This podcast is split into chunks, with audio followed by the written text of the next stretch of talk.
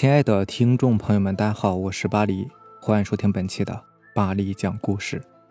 咱们今天晚上要分享的这篇故事，名字叫做《夜气》，作者邪梦泽。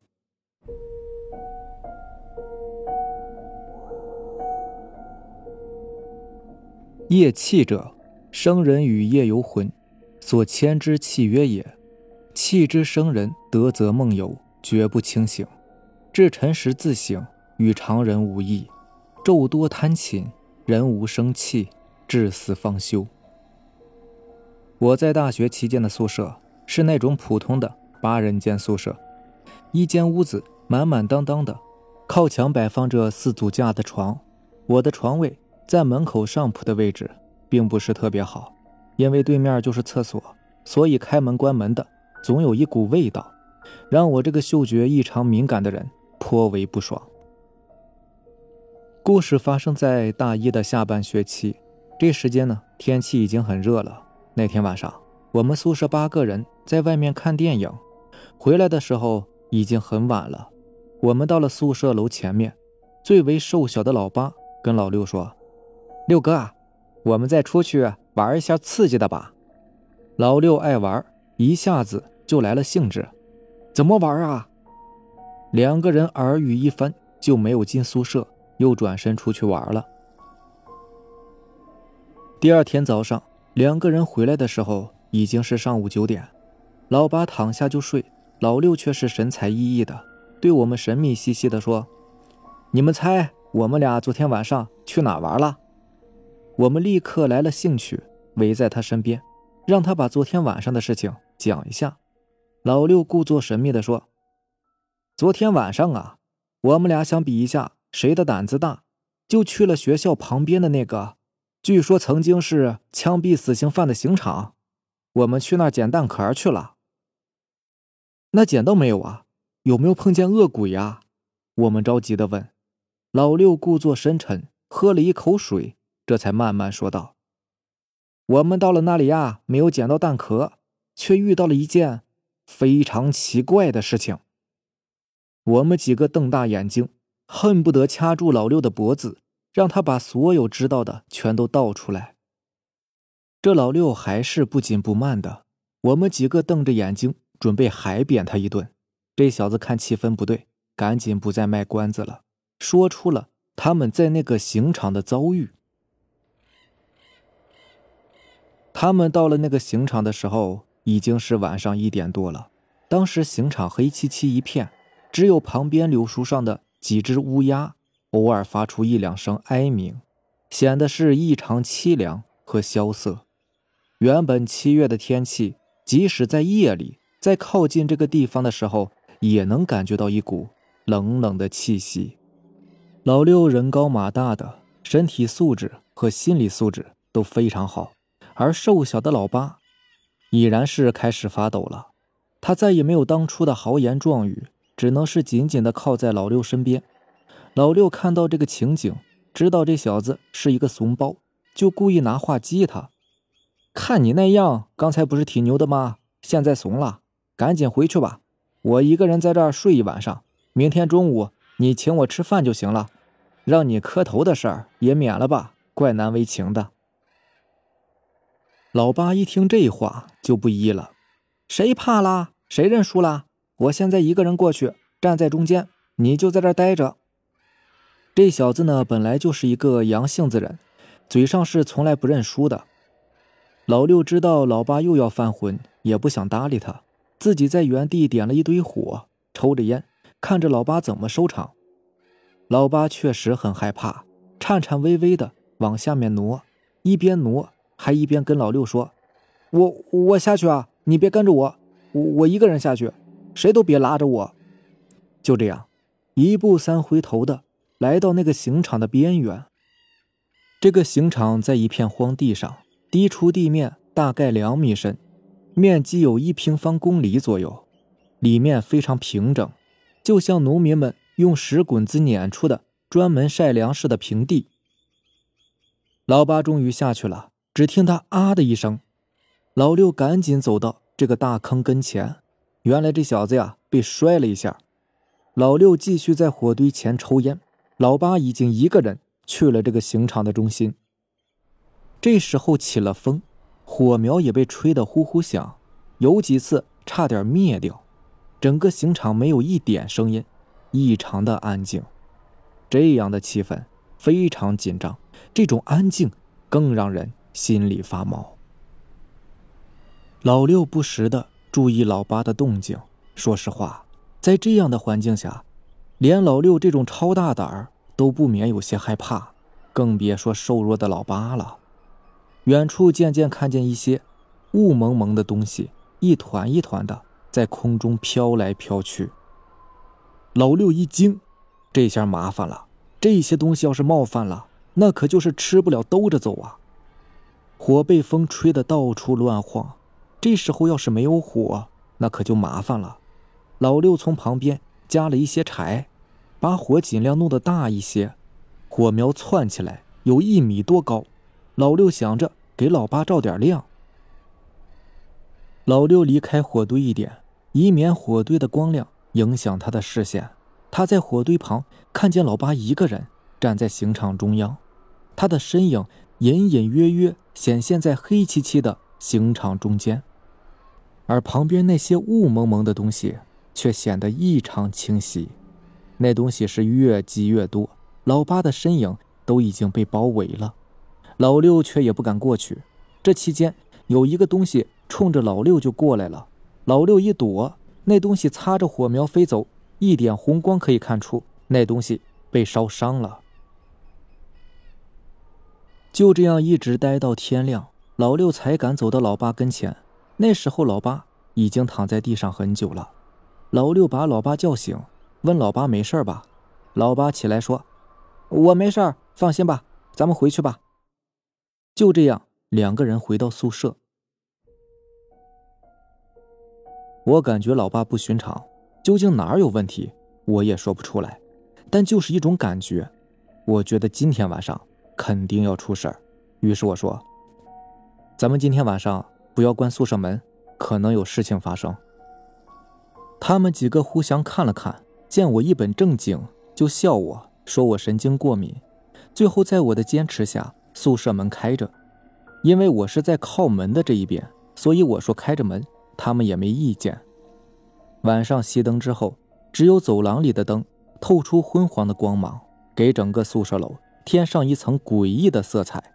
我悄悄地把门打开一条小缝。老八睡了一整天。这时候仍然没有醒，我眯着眼睛，密切观察着门外和老八的动静。午夜的时候，老八突然醒了，我以为他要上厕所，没想到他连熟睡中的我们看都不看，直接从床底下拿出一堆脏衣服，然后打开宿舍门。由于门没有关，他在打开的时候还瞪了我一眼，似乎是知道不关门是我的主意。不一会儿，他打了一盆水，开始在宿舍中间疯狂的洗衣服，声音特别大，而且他一边洗衣服一边放声大笑，整个宿舍楼都能听见他恐怖的笑声。大家都被吵醒了，纷纷问：“老八，你干嘛呢？”老八也不说话，依然是自顾自的洗衣服。其他宿舍的人也闻声跑过来看，一看是老八在洗衣服，就警告他。不要再吵！见老八不理，而且还目光凶悍的盯着他们。洗好之后，老八把衣服叠起来放在床上，也不见他晾晒。来宿舍警告的人是越来越多，宿舍里面的兄弟们也渐渐受不了了，纷纷说：“老八，你有毛病啊！抽什么风呢？再不好好睡觉，把你宰了卖排骨啊！”老八冷笑一声，从床上被褥底下。拿出一把一尺多长的砍刀，握在手上，然后直直的站在宿舍中间。这一下再也没有人敢说话了。我从始至终都没有出声，静静的观察着老八的动向。我知道，一定是昨天晚上出了事了。好不容易挨到天亮，大家都一晚上没睡，哈欠连天的，只有老八不管这些，倒在床上就睡。宿舍的弟兄们对我说的话开始相信了，而且他们发现，老八昨天晚上洗的衣服本来就是干干的，根本就没有一点水渍，纷纷问我：“老大怎么办呢？”我说：“把他弄醒再说吧。”众人开始行动，可是任凭我们怎么努力，老八就是不醒。老六说：“你们不要担心，这是梦游，只要晚上把他叫醒就行了。”老七听后说道：“千万不要啊，在梦游中把人叫醒，梦游的人会死的。”老七别瞎说啊，梦游也是睡眠的一种，叫醒不会有事的。就算是有事有我在呢，你们怕什么？今天晚上看看有什么新情况吧。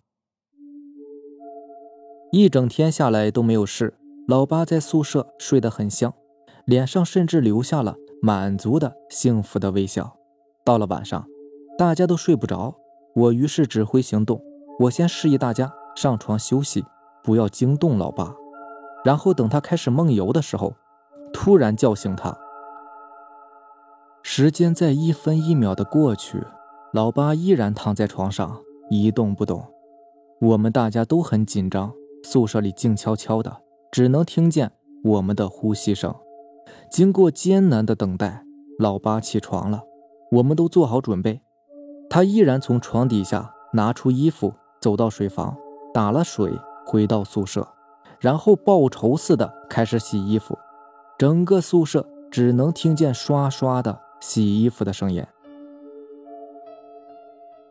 他偶尔抬起头来，对我们笑一笑。那种笑容简直让人全身起鸡皮疙瘩，阴冷、残酷，还有不屑，甚至有一种幸灾乐祸的意思。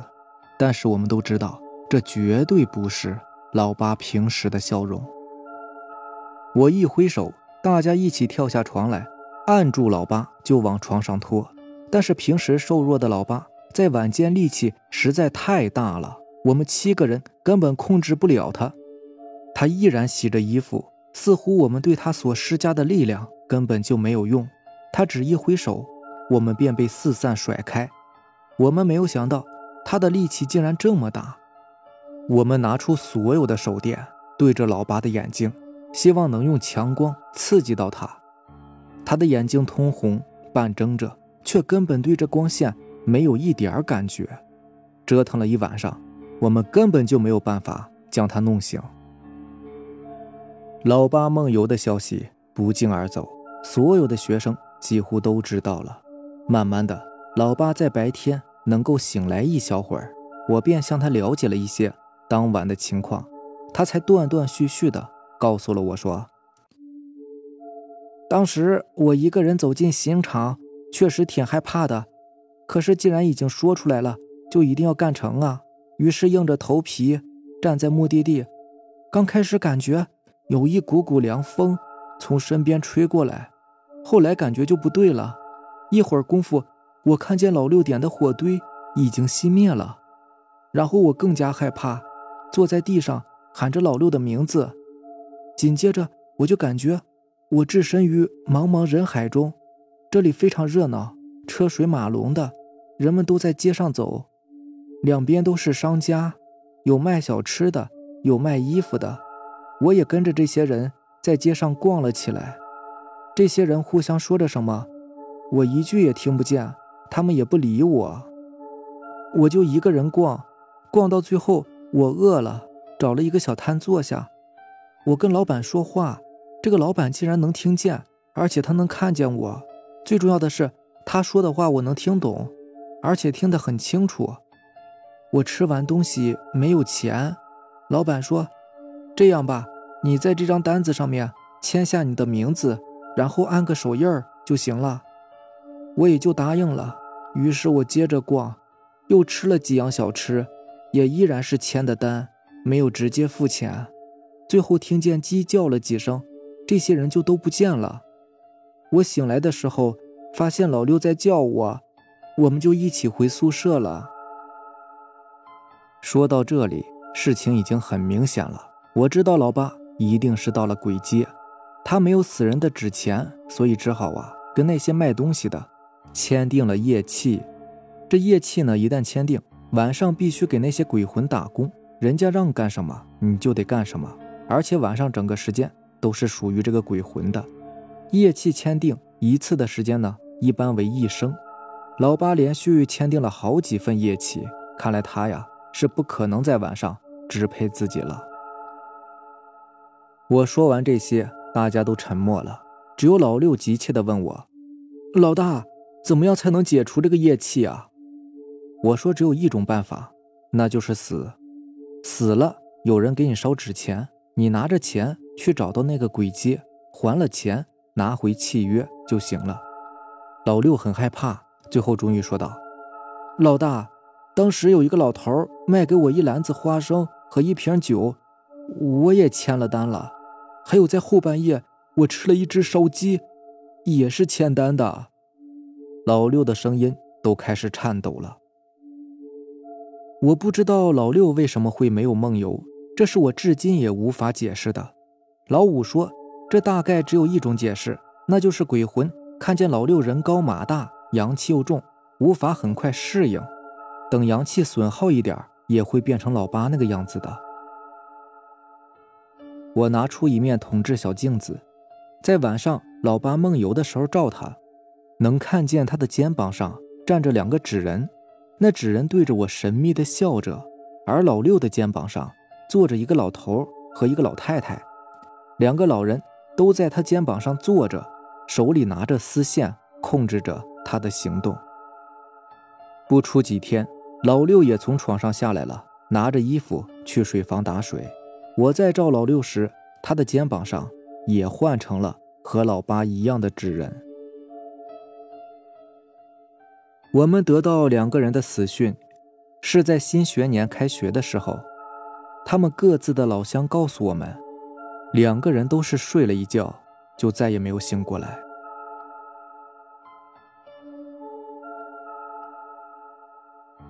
好了，这就是咱们今天晚上要分享的故事了。如果喜欢咱们的节目呢，就点个订阅吧。行，那咱们下期见，拜拜，晚安。